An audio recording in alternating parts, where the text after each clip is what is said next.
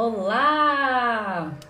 Boa noite! Sejam muito bem-vindos, muito bem-vindas a mais uma live aqui do perfil arroba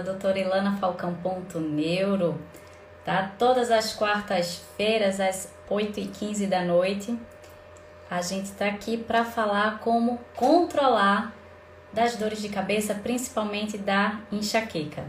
Para quem não me conhece, eu sou a doutora Ilana Falcão, sou médica, neurologista, especialista em cefaleia, principalmente em enxaqueca.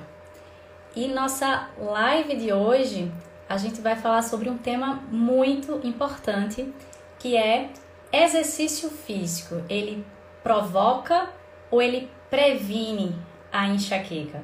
Porque é de senso comum que a atividade física é boa para a saúde. Mas pessoas com enxaqueca também é legal fazer atividade física? Existe algum tipo de exercício mais específico?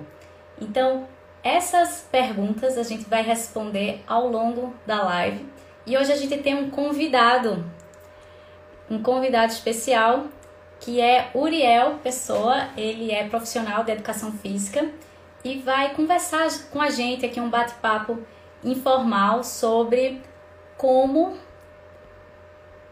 se provoca ou se previne a enxaqueca. Deixa eu ver se ele já chegou, tá bom? Olha aí, olá, Uriel! Oi, boa noite! Boa noite, Uriel. Obrigada por é, aceitar o convite aqui de participar dessa live e a gente esclarecer um pouco mais sobre a atividade física, tá bom? Ah, eu que agradeço aí a oportunidade de ter você aqui dividindo essa, essa live, esse conhecimento e esse pessoal aí que vai participar junto com a gente. É uma satisfação muito grande estar aqui participando. Joriel, obrigada mesmo. Pessoal, quem tiver dúvidas durante a live, pode ir perguntando, que eu vou anotando aqui. E de tempos em tempos a gente vai respondendo, tá? Essas dúvidas. Então, nosso assunto é exercício físico previne ou provoca enxaqueca? Quando a gente fala exercício físico, várias coisas tem em mente. Então, Uriel, existe essa classificação de exercício aeróbico e anaeróbico? Essas palavrinhas, o que é que significa? Vamos colocar todo mundo, alinhar todo mundo, tá bom? Vamos nessa. Bom, para quem está tá assistindo e não me conhece, né, eu sou Uriel Pessoa, sou profissional da educação física, Vai fazer agora em dezembro, em 10, já há 10 anos que eu atuo na área, tá? Como personal, tenho um estúdio de treinamento funcional também. Então, eu tenho vários alunos que têm crise de enxaqueca e que a gente vai falar sobre isso a partir de agora, né? E é feito você falou, existe sim essas classificações, né? Vamos dizer, do exercício aeróbico, do exercício anaeróbico, que não se fala muito com essa nomenclatura, mas que eu vou explicar um pouquinho sobre o que é cada um agora. O exercício aeróbico, ele é um, como é podemos falar? Ele é uma atividade o qual a gente realiza movimentos repetidos, tá? E ritmados, vamos falar assim, durante okay. um longo período de, de tempo, que no caso ele vai favorecer a nossa resistência. Esse tipo de, de atividade aeróbica, ele utiliza o oxigênio como uma fonte de energia, certo? Então, a gente precisa estar com, com vamos dizer assim, com entrada de oxigênio bem legal para poder a gente se manter realizando aquela atividade, né? E o que mais? A partir daí, é a partir daí onde a gente começa a queimar gordura ou a glicose, a depender da fonte de energia para esse tipo de atividade, né? Exemplo de atividades aeróbicas. A corrida. Isso, a gente quer saber. Corrida. Isso. A corrida, é só você pensar, movimentos repetidos e ritmados. A corrida, a natação, nadar, remar, pedalar. Deixa eu ver qual mais. Dançar é... seria, Uriel? Dançar? Dançar, sim. Dançar sim. seria. Mesmo que você mude os movimentos, são movimentos é, vamos dizer assim, mais amplos, né? Movimentos diferentes que não são tão repetidos, mas é uma atividade aeróbica sim, porque ela você passa, deve for uma aula de dança, você passa, vamos dizer, uma hora tendo uma, um estímulo. Então, ela pode ser sim considerada aeróbica. E existe a atividade anaeróbica, que é diferente, que é totalmente diferente da aeróbica. Que aí entra musculação, entra funcional, né? Entra o crossfit, tá? Aquelas aulas, até aulas de step, dependendo do estímulo da aula, ela pode ser considerada uma atividade anaeróbica também.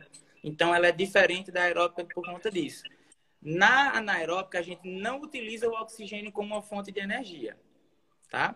A gente já utiliza a glicose, aquilo que a gente tem no carboidrato que a gente ingere, a glicose, o açúcar, é o que vai fazer com que a gente consiga se manter realizando uma atividade anaeróbica, tá? E a atividade anaeróbica, ela se divide em duas. Lá vai eu com outro nome diferente aqui. Vamos colocar todos os sinônimos, porque uma pessoa pode escutar de um jeito e ficar na dúvida do que eu... é. Isso mesmo. Fala aí. A atividade anaeróbica, ela é classificada em anaeróbica lática e alática. Que peste é isso, Uriel? Que danada é, é isso? Ó, atividade anaeróbica lática é porque ela tem a presença de um ácido, que esse ácido é o que faz a gente fadigar. Um exemplo, quando você vai para a musculação e você realiza aquele movimento até onde você não conseguir realizar mais o movimento porque o músculo fadigou muito. O responsável por isso é justamente esse ácido que é lançado dentro da nossa corrente sanguínea, que vai para o nosso músculo que está sendo estimulado, e ali ele impede que a gente consiga é, realizar movimentos. E tem a atividade alática, que ela não tem, ela é uma atividade anaeróbica, mas não tem a presença desse ácido. Certo? Então a gente consegue fazer uma atividade sem fadigar a musculatura.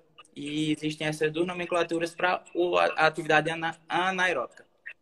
Oriel, é, puxando aqui, é, realmente uma curiosidade minha, essa questão do, do ácido lático depois da atividade física que você fica com a dor muscular, tem a ver com o ácido lático ou não? Isso é mito? Não, a dor muscular, aquela que a gente sente após a atividade, aquela dor é uma dor que a gente chama de microlesões, que são causadas no músculo, devido aos estímulos que a gente dá com a sobrecarga. Certo? Mas é certo. São tá, microlesões do bem, é uma coisa boa bem. acontecer isso. Isso, isso, justamente. Né? Aquela dorzinha do dia seguinte, aquela dorzinha que você para se sentar, você fica, eita, ai. Pronto. Essa dorzinha é uma dorzinha legal, porque sempre quando a gente faz uma atividade, a gente causa microlesões no músculo. Então, essa dorzinha é justamente o processo de recuperação muscular. Entendeu? Ou seja, as fibras musculares elas estão se reconstruindo e elas estão se reconstruindo mais fortes do que antes. E por isso que elas hipertrofiam para o músculo realmente crescer, né? É, tem que ter essas micro, microlesões. microlesões. Isso tá mesmo. Vou puxar aqui para o meu lado, tem até uma Oxe. pergunta dizendo assim: e na enxaqueca, o que é que a gente tem? É bom ou provoca? A resposta para isso é depende, tá certo? O exercício físico, ele pode ser um gatilho para enxaqueca, se a gente for contabilizar assim as causas e os gatilhos principais, ele não é o principal. Ele é em torno de 22% é, das pessoas têm enxaqueca por causa do exercício físico. Então, o gatilho principal, em torno de 80% aí, seria o estresse, né? O estresse emocional. Ele é um gatilho muito, muito forte. Atividade física existe sim. Então, por isso a gente tem que dosar é, durante a crise de enxaqueca, não se recomenda fazer nenhum tipo de atividade. Porque lembra o seguinte, que a crise de enxaqueca é como se fosse a gente está numa montanha de neve e tá a bolinha de neve aqui. Uma vez que a crise começou, ela vai prosseguir. Então, se eu consigo, de alguma forma, alguma estratégia, ou medicamentosa ou não medicamentosa, impedir que essa bolinha de neve ande, a crise corta logo no começo. Se eu deixo a crise ir até o final, e tem muita gente que fala assim: ah, mas eu vou aguentar, eu só vou usar o remédio nas últimas. Então, aquela bolinha de neve, a enxaqueca bebê, vamos pensar assim, uhum. ela vai aumentando, aumentando e chega a ficar muito grande. E qualquer medicação, na hora que está muito grande, ela demora para fazer efeito, ela não tem um efeito tão eficaz. Então, na crise, a gente não recomenda nenhuma atividade física. Na crise é repouso. É repouso, hidratação, diminuir estímulos. Realmente é você ir para o quarto escuro. É, se você tiver né, um, alguma coisa que tape o, ouvido para não ter barulho e passar aquele tempo dali e tiver a, a orientação do teu médico fazer o remédio da hora da, da dor, né? Da hora da, da, crise. Tem muitos pacientes minhas que chegam assim, ó, oh, eu tô com uma dor de cabeça pequenininha e eu tô programada para fazer minha atividade física. Devo fazer ou não? Responde aí, o que é que vocês acham? Se dor de cabeça, mas tá leve, vale a pena fazer atividade física? Coloca um legal assim ou acha que não, é melhor não fazer? O que é que vocês acham? Vai responder é aí. Uriel? Olha, eu, eu concordo plenamente em relação a essa é, da atividade física ser associada com um gatilho, né? Porque existem muitas pessoas que gostam de treinar e até suportam isso sem se alimentar, que isso pode ser sim um gatilho para enxaqueca, sem é. se hidratar bem, que acredito que isso seja também causador de, de enxaqueca, estressado, né? E se você já está com aquela dorzinha de cabeça, a gente sabe, pelo menos aqui na área de saúde, que a dor de cabeça ela é uma vasodilatação, vamos dizer assim, de, de alguma vez. Se eu estiver errado, me corrija. e que quando a gente pratica uma atividade física, é normal, é fisiológico que o calibre das nossas veias ele aumente por conta da circulação sanguínea que está sendo maior ali e a frequência cardíaca também está acelerada. Então, isso vai, isso vai ocorrer. Então, ao meu ponto de vista, como a galera aí ó, já. Tá, então, tá baixo, tá meio a meio. É. é. Então, eu acredito que nesse ponto, se você tiver com uma dorzinha de cabeça, que seja melhor evitar, ou que você até vá, mas que realize as atividades de maneira bem tranquila e bem leve, tá? Porque justamente isso aí que eu falei. Você tem que pensar e observar se você está bem hidratado, se você se alimentou bem, como é que está o seu dia, se não está um dia muito estressante, tá? E em relação à parte fisiológica, é justamente isso. A atividade física ela vai aumentar o calibre da nossa veia, que se você tiver com alguma dor, é, dor de cabeça ou até propriamente enxaqueca, isso aí pode chegar a aumentar, sim. Se mesmo assim você quiser ir, se mesmo assim você quiser ir, que você vá, mas que realize de maneira bem leve. Eu concordo plenamente aí, Uriel, que a dor de cabeça iniciou, não vale. Porque se for enxaqueca, tem um risco muito, muito grande de aumentar. Isso. Tá certo? E existe, teve uma pergunta aqui que falou assim: quando eu faço atividade física, depois vem a dor de cabeça. Então, para vocês terem noção assim do, no âmbito geral da dor de cabeça, existem mais de 150 tipos de dores de cabeça diferentes. Então, cada uma tem um tratamento diferente. E tem uma dor de cabeça chamada que é cefaleia, que é a mesma coisa que dor de cabeça, cefaleia primária do exercício. Então, a gente não pode confundir com enxaqueca. Às vezes, a pessoa tem essa cefaleia primária do exercício, está sem dor de cabeça, começa a fazer uma atividade, um exercício, por exemplo, vai para academia começa a ter a dor de cabeça levezinha. Então, se sempre for frequente isso, a gente tem que investigar para excluir qualquer outra causa mais grave, vamos pensar uhum. assim, e ficar com esse diagnóstico que é a cefaleia primária da atividade física. Ela geralmente acontece depois, pode ser durante, mas depois. E uma das coisas que a gente pode fazer para evitar é justamente isso que você falou é, hidratação durante a, o exercício. Isso. Porque pensa assim, o cérebro da gente, é, ele tem uma consistência, vamos pensar que é como se fosse um pudim. Ele é mole, assim, feito um pudim. Então ele tem muita água. Então imagina assim, ele é o chefe do nosso corpo. Então é o, ele é o primeiro que vai identificar que a pessoa está com desidratação e apenas 2% de desidratação, o cérebro já não trabalha direito. Então já é um gatilho para ter, ter crise. Quando você, você mesmo identifica assim, ah, eu tô com sede, ó, o cérebro já tá pedindo para você beber água há muito tempo. tempo. Faz tempo. Então, existem esses dois tipos de, de, dores de cabeça, né? Tem a enxaqueca, que pode realmente ser gatilho em 22% das pessoas, e tem a outra cefaleia primária do exercício físico. Tá certo? Uriel, Diga. me diz aí. É, a pessoa tem enxaqueca. A gente viu, a gente não viu ainda, mas eu vou comentar aqui. Que assim, a atividade física é uma coisa boa, certo? Para a gente fazer principalmente exercícios aeróbicos, feito como você falou, né? A corrida, a natação, a bike, dança. Uhum. Os estudos, eles focam muito em exercício aeróbico. Aeróbicos. Para enxaqueca.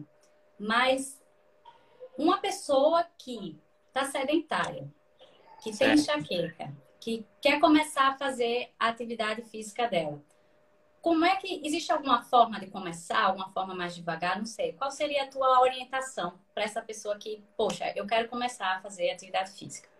Pronto. Tendo o ponto de partida de que ela já tenha passado por um todo um encaminhamento médico, tá? Tá liberada ah, para fazer. Isso, tá liberada para fazer. Neurocardiológico, tudo. Fez um check-up legal, pronto. Tá, tá realizando uma atividade.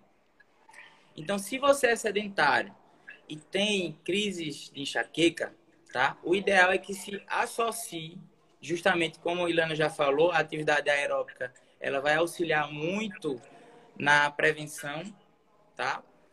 E o ideal é que você associe a atividade, feito eu falei no começo, aeróbica com anaeróbica, tomando cuidado, claro e obviamente, com esses gatilhos que a gente falou, hidratação, tá? Se você, além, além, além do mais, se for uma pessoa que tem a pressão alta, tem que se estar tá fazendo, aferindo essa pressão antes, durante e após a prática de, de atividade. Mas vamos assim, vamos ver como é que nós podemos começar, certo? Existem alguns exercícios, vamos falar na musculação, que e alguns grupos musculares que exigem menos da nossa, vamos dizer assim, do nosso fisiológico, certo? Como assim, Uriel? Pronto. Na musculação eu vou citar mais porque lá a gente trabalha com máquinas, né? Então máquinas uhum. já tem movimentos guiados. E movimentos guiados já é mais fácil para uma pessoa sedentária que quer iniciar realizar. Porque na maioria das vezes essa pessoa não tem consciência corporal de como realizar o movimento de maneira correta. Certo? Então esses movimentos guiados, essas máquinas que facilitam com que você faça o movimento correto, ela é o ideal para poder a gente começar. Então, a gente já inicia colocando esse, esse cliente, esse paciente, nessas máquinas que são guiadas, pela facilidade dela, dela realizar, certo? E o que? Limitando a amplitude dos movimentos, porque quanto maior é a amplitude desses movimentos, mais vai forçar a musculatura. Então, existe aí a, a possibilidade da sua pressão arterial aumentar, e não a gente não quer que isso aconteça, justamente para não ser um gatilho para você ter uma crise de enxaqueca, certo? Então, o ideal para o início é justamente isso. Você conseguir regular a intensidade e direcionar essa pessoa para esses exercícios que são guiados, certo? Com a baixa amplitude de movimento e, de preferência, exercícios monoarticulados, que são que exigem menos também do, do do, do nosso aluno, vamos dizer assim. O que são exercícios monoarticulados, Uriel? Esses nomes assim diferentes tem que, tem que ir explicando. Exercícios que envolvam apenas uma articulação, certo? São difíceis de achar, mas tem como se adaptar, tá? E o ideal para quem inicia, para quem é sedentário e para quem principalmente tem crise de enxaqueca, o ideal é partir para isso aí. E a pessoa também se orientar e conseguir se observar se justamente esses gatilhos, ele não está, vamos dizer assim, errando em nenhum deles. Está bem hidratado, tem que se alimentar bem, porque a glicose baixa também não vai ajudar no treino e também é gatilho para crise de enxaqueca, tá? Se é hipertenso, aferir a pressão antes, durante e depois, certo? E tá observando, tendo feedback constante do aluno ali para saber se ele não está sentindo alguma pressão na cabeça, se ele não está sentindo alguma algo, vamos dizer assim, aqueles, aqueles apagões que entendeu? A minha vista está escurecendo. Isso, aí é bom a gente ter é, esse feedback aí constante. Eu vou pegar um pouco da, da tua fala, da questão desse dos apagões, Sim. porque é muito comum quem tem enxaqueca também ter associado a pressão baixa, né? Pressão baixa. E alguns exercícios, principalmente que, que se levanta, a pessoa está deitado e muda rapidamente para ficar de pé, né? O coração precisa fazer mais esforço e então é um reflexo isso e a pessoa termina por a pressão cair um pouco e tem aquela sensação de vista que vai escurecer. Escurecendo. Se por acaso acontecer isso em qualquer situação da sua vida que você está sentindo que a vista está escurecendo, você dá um grito para uma pessoa, vou passar mal e deita. E deita onde tiver, deita na rua, deita no chão de casa, tá certo? Porque isso evita que você desmaie, porque ao deitar, tua pressão, né, a circulação vai ficar melhor para a cabeça. Isso. Então evita mesmo de você terminar, porque você pode desmaiar e se machucar, né, na queda. Sim. Então, tá vendo que vai, avisa uma pessoa, chama uma pessoa e deita no chão. Outra questão muito importante que, que você comentou é sempre ficar avaliando o paciente. Se tá, o paciente, cliente, a pessoa que está fazendo atividade física e teve uma dor de cabeça súbita. Isso aí é um sinal de alerta. Porque, como existem muitos tipos de dores de cabeça, tem algumas dores de cabeça que são secundárias secundária a alguma coisa que está irritando o cérebro. Por exemplo, secundário a uma meningite, secundário a um AVC, uhum. secundário a um aneurisma. Então, a maioria das dores de cabeça, elas não são secundárias, elas são primárias. A própria dor de cabeça é a doença. Por exemplo, enxaqueca, ela é primária. Ela não tem nada que está irritando o cérebro. Ela, por si só, é a doença. Mas uma pequena parcela existem essas dores de cabeça secundária, que é o que a gente preocupa, né? Quando a gente tem uma dor de cabeça, a primeira coisa que a gente pensa assim, é grave, né? Eu preciso fazer alguma coisa ou não? Então, essas dores de cabeça que preocupam são chamadas de cefaleia secundária. E um sinal de alerta para a cefaleia secundária é o pico da dor acontecer em menos de um minuto. Eu tô normal, tô aqui tranquila, e vem uma dor de cabeça com uma intensidade tão forte que em menos de um minuto ela atinge, vamos pensar assim, um 10. Se for uma escala de 0 a 10, 0 sem dor, 10, a pior dor da vida, se atingir uhum. muito rápido, isso é um sinal de alerta. Se você está fazendo um exercício e aconteceu isso, você para, você para a atividade física, tá certo? E se você nunca procurou um médico, você vai procurar agora. Porque a gente precisa realmente passar o pente fino nessas cefaleias secundárias, tá certo? Então fica aqui o alerta sobre, sobre, sobre isso, que existe, tá bom? A maioria, a grande maioria, é cefaleia primária. A gente precisa ficar atento a, a essa questão, tá legal? Isso, muito bom. Pessoal, tem uma dúvida aqui, ó. Deixa eu vou perguntar. Vai falar. Tem enxaqueca. Vejo bastantes bolinhas na visão. Já fui ao oftalmo e disse que era enxaqueca. A bolinha na visão é um negócio chamado aura. A enxaqueca ela tem quatro fases. Não vou me prolongar nisso não, mas é tem a fase primária, a fase de aura, a fase da dor propriamente dita e a fase pós do pósdromo. A segunda fase é a fase de aura.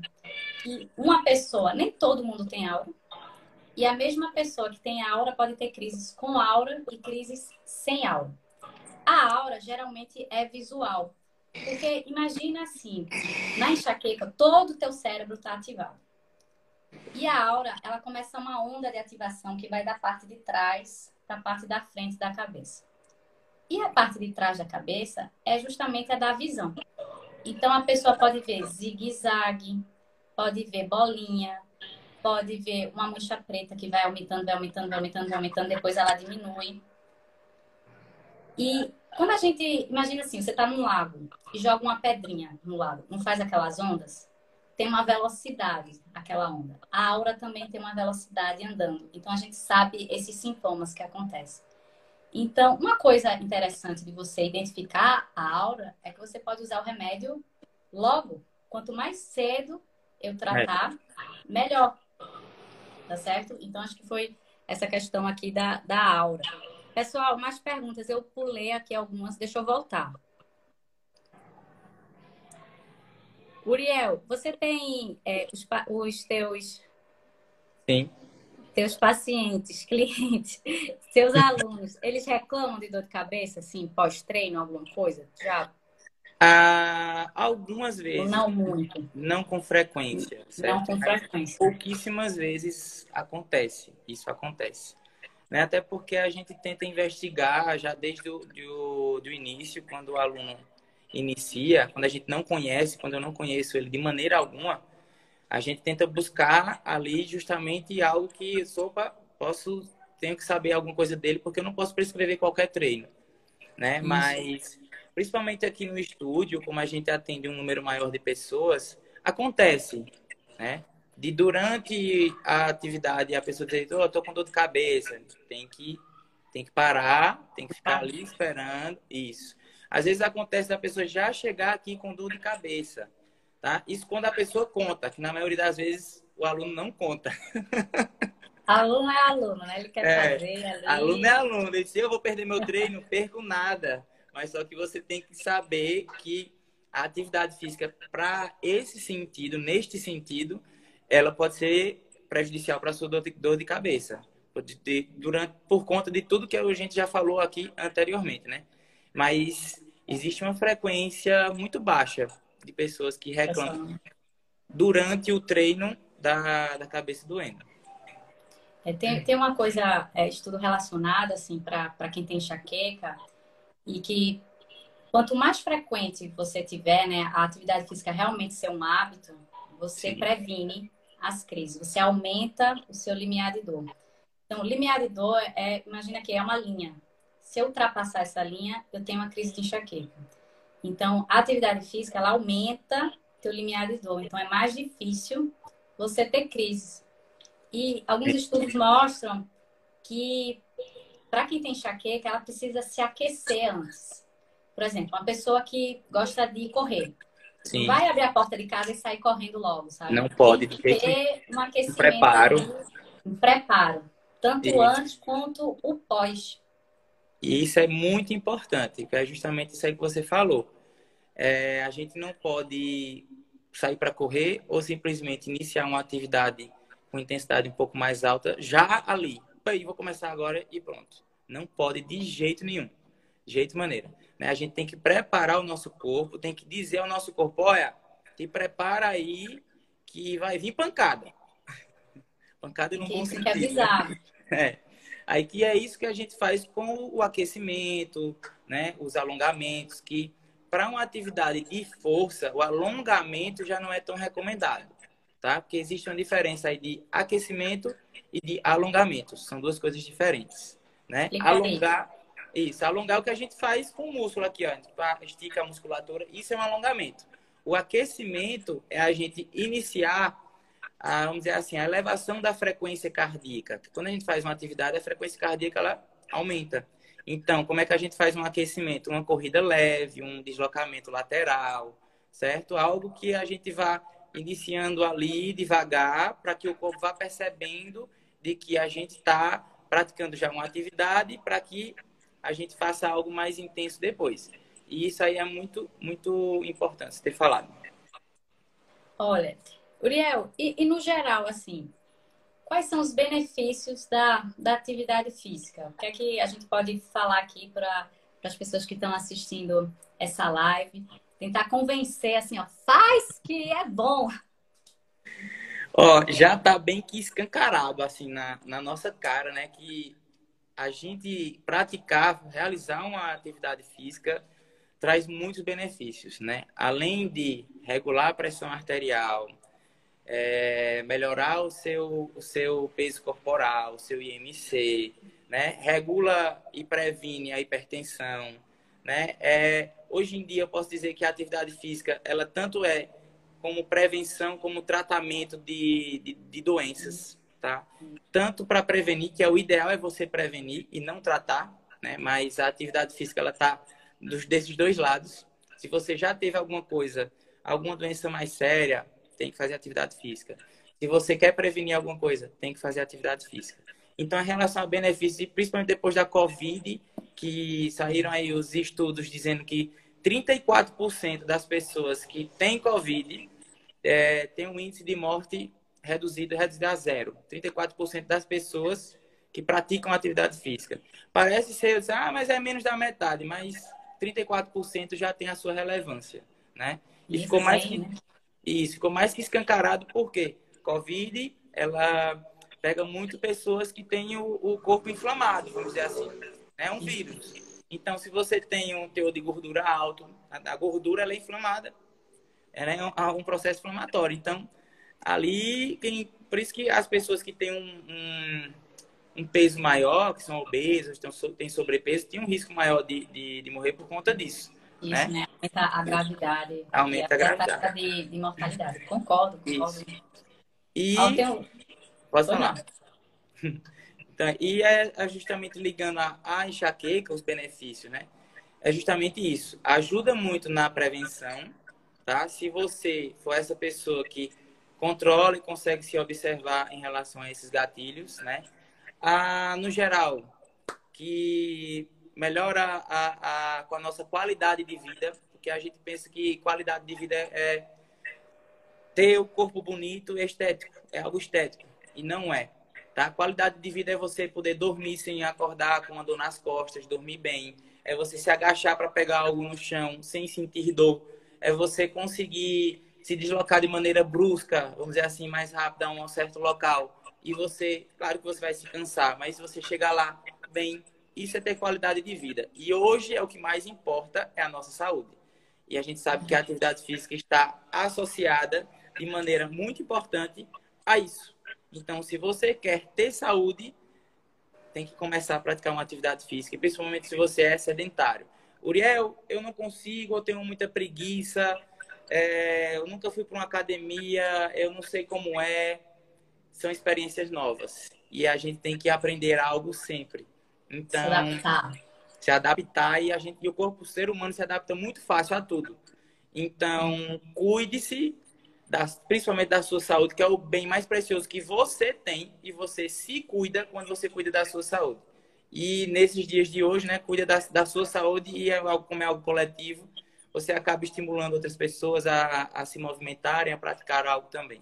Então, é, de maneira bem geral, a atividade, os benefícios, vamos dizer assim, né, eu não, não cheguei a dizer o ponto certo, dizer assim, da, dos benefícios, não, é, mas eu é acredito que isso aqui já dá para. já dá, sim. Eu, eu vou só complementar, realmente, complementar o que você falou, concordo. E que tem uma máxima agora, que é o seguinte: sentar é o novo fumar. Hum. Então, o risco de você ser tabagista é igual ao risco de você ser sedentário. Pô. Traz igualmente malefícios o fato de você ficar estar, de você estar sentado. Sentado. Então, grava essa frase aqui, o sentar é o novo fumar. Fumar. Verdade. E uma, uma coisa assim, só um, uma dica bônus, vamos pensar assim, que na, na atividade física, né, a gente libera muitas substâncias. Sim. E libera a substância natural que a gente tem, que são as endorfinas, né? Que são nossos analgésicos naturais. Então, a gente sente menos dor depois da, da atividade física. A gente libera Justamente. serotonina. Isso, é falar dela agora. Da, da alegria, do, do bem-estar. Melhora então, a qualidade assim, do sono também. Melhora tudo. De é, me perdi aqui, mas libera a, a, serotonina também. Serotonina, isso mesmo. Uma, uma palavrinha que não sei se é comum de, de as pessoas encontrarem, é que libera uma substância chamada, é uma sigla que eu vou falar agora, que é BDNF. Isso é uma sigla em inglês que ela estimula as conexões cerebrais, a elas crescerem e formar novas conexões cerebrais. Então, depois da atividade física, existe uma hora de ouro para você aprender. Se você quer estudar, por exemplo, para você conseguir captar melhor as informações, essa hora depois da atividade física, teu fluxo sanguíneo foi mais para a cabeça e liberou esse negócio chamado BDNF. Então você pega muito mais rápido. Em vez de você passar, ah, eu vou estudar, vou passar oito horas estudando. Não, faz intervalos curtos e um desses você vai malhar. E quando voltar, você vai estar muito mais apto para você aprender, para você memorizar, tá certo? Cadê os concurseiros de plantão aí? É. Tem muitos aqui, ó, já vou passar essa dica para eles aqui. Essa é a hora de ouro. É após a atividade física. Uma hora após a atividade física, que o cérebro está ávido por conhecimento. Olha, era isso que a gente queria passar. Uriel, quer deixar mais alguma, algum comentário final aqui? Pessoal, se tiver alguma dúvida também pode escrever. A gente está chegando no, no, final aqui da nossa live. É, eu quero dizer que se você é, tá com essa questão de preguiça, de não se sentir estimulado para fazer uma atividade, né? Eu vou deixar aqui duas frasezinhas assim para você se sentir estimulado a iniciar a nem que seja com uma caminhada, tá? Ah, mas eu vou começar apenas com uma caminhada, Uriel. O ideal é isso, que você saia e, se você, e você se movimente. Você saindo e se movimentando, você já está, está ganhando de várias pessoas que ficaram em casa, sentadas no sofá, deitadas dormindo, sem fazer nenhuma atividade, certo? E a outra é o quê? Que não espere estar motivado para fazer algo. Faça que a motivação venha. Então, é difícil a gente iniciar, a gente começar o processo, é difícil. A gente sente essas dores musculares que a gente falou aqui no começo, que são chatinhas, mas que depois de uma semana, duas, elas somem, a gente se adapta, tá? E deixa a serotonina tomar conta do nosso corpo. e é isso, tá? Eu tô aqui para estimular vocês a esclarecer alguma dúvida que vocês venham a ter aí também. É, não, Miguel, não tá deixa teu contato, isso, teu, teu Instagram, qual é o perfil? Pronto, o meu, o meu perfil do meu Instagram é o arroba Uriel Pessoa Personal, tá? Lá, se vocês quiserem tirar alguma dúvida, vocês podem deixar um direct. Tem o link do meu WhatsApp também na bio do meu Instagram, que se você quiser mandar mensagem pelo WhatsApp também, mande por lá, tá? Estou aqui para tirar as dúvidas de todo mundo e orientar vocês aí a iniciar, se Deus quiser, a uma prática esportiva que você mais goste, tá? E outra, outra vou até, até aproveitar e vou até falar outra aqui. Atividade física, você tem que buscar a que você mais se identifica. Não adianta você ir para musculação se você não gosta de musculação. Não adianta você correr se você não gosta de correr. Vá fazer a que você mais se adapte e a que você mais gosta, porque ali você vai se sentir mais estimulado também para continuar e não ficar com aquelas quebras de treinos que vão um mês, paro dois, depois volto de novo, né? Então, é isso. Joia, muito, muitíssimo obrigada pela sua presença, tá bom? Pessoal, obrigada pela, pelo tempo de vocês, pela atenção. Essa live vai ficar gravada aqui no meu perfil, doutora Ilana Falcão.neuro. Vai também estar tá no podcast e também no canal do YouTube, tá bom? Qualquer dúvida é só mandar um direct. Obrigado, pessoal. Boa noite. Tchau, tchau. Valeu. Tchau, pessoal. Boa noite. Brigadão.